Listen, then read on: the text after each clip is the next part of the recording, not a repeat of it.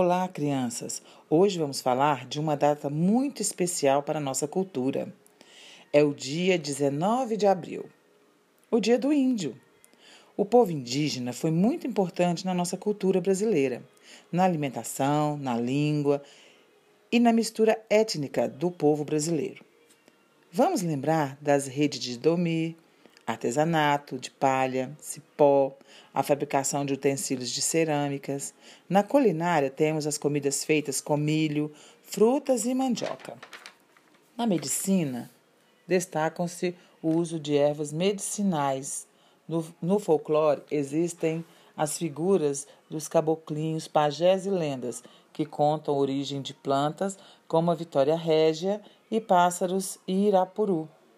Na língua, que, que usamos várias palavras, nem sabemos que têm origem indígena. Por exemplo, Maracanã, Ipanema, Itamaracá, Itu, Pororoca, Tucunaré, Uirapuru, Caju, Pitanga, Jaci, Iara e muitas outras. Existem aproximadamente 32 aldeias em todas as regiões do país. Várias pesquisas são feitas e revelam que os índios querem progredir, trabalhando, estudando e sem deixar de valorizar sua cultura. Então vamos assistir uma de nossas lendas? A Vitória Régia. Beijos, crianças, e até o próximo podcast.